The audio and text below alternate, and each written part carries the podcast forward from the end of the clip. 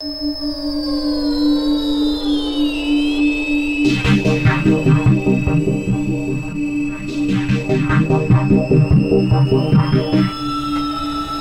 take your seats quickly, ladies and gentlemen. I locked myself in a hotel room. Then waited all night for the walls to move. La verdad que soñarlo, como te voy a hablar del corazón, ¿eh? soñarlo como soñarlo no.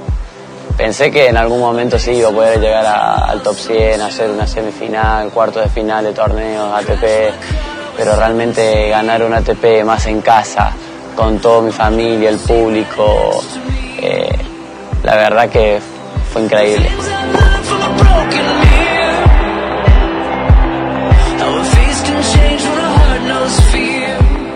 El día que jugué semifinal jugué un gran partido con Federico Del Boni,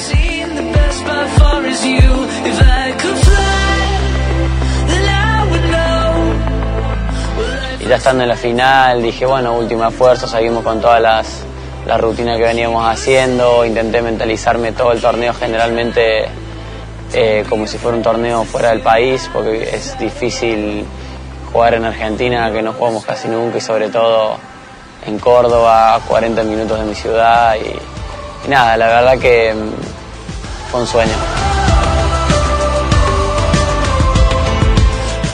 No me acuerdo qué se me vino en realidad a la cabeza en ese momento porque fue un- como diciendo gané, es, cierto que gané.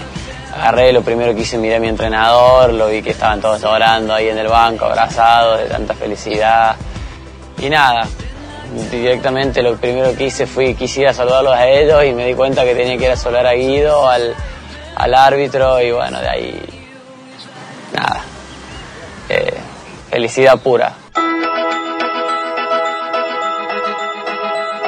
El 2017 fue un momento crítico para mí. eh, había quedado sin ayuda económica. eh, lamentablemente mi entrenador estaba viajando con un top 100 y también estaba solo entrenando. Él me hablaba todo el tiempo, pero bueno, estaba 400 yo, el otro chico estaba 60, 70 del mundo en ese momento y teníamos calendarios diferentes. No estaba bien económicamente para poder estar con otro entrenador que me acompañe en mi, en mi calendario, digamos, y en un momento dije, nada, bueno, se me pasó por la cabeza, en, bueno, conseguir un trabajo en México, en algún club, y, y mi novia era de ahí, quedarme a, trabajar, viste, en, en algo relacionado al tenis.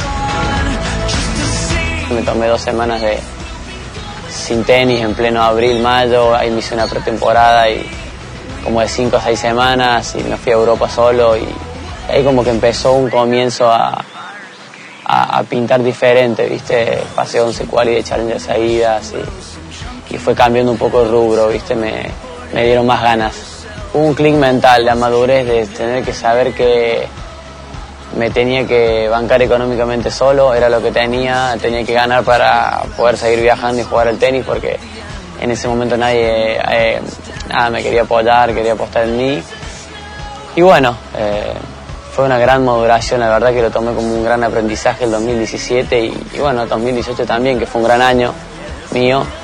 Y, pero bueno, eh, el 2017 creo que fue un año clave. Mi entrenador yo estaba 112 antes de esto, mi entrenador me quería hacer jugar eh, todas las quali de los ATP, hago toda esta gira de Sudamérica, Indian Wells, Miami y los cuatro torneos ATP previos a, a Roland Garros, nada más que ahora bueno voy a tener la ventaja de que voy a ser Mindro, pero el calendario no, no, no, no, no varía casi nada.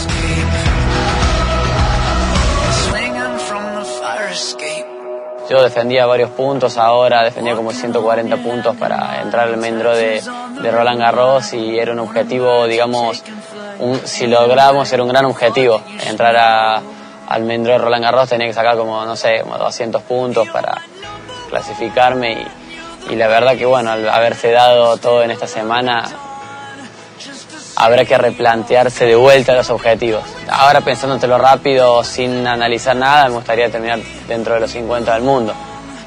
Así diciéndotelo rápido, eh, la verdad que no sé, tengo, tengo que tener un poquito más de tiempo para digerir todo esto, eh, es todo muy nuevo una semana que gané mi primer ATP, mis primeros partidos de ATP, mi primer top 100, viste, fueron cosas muy eh, locas, digamos. Todo en una semana.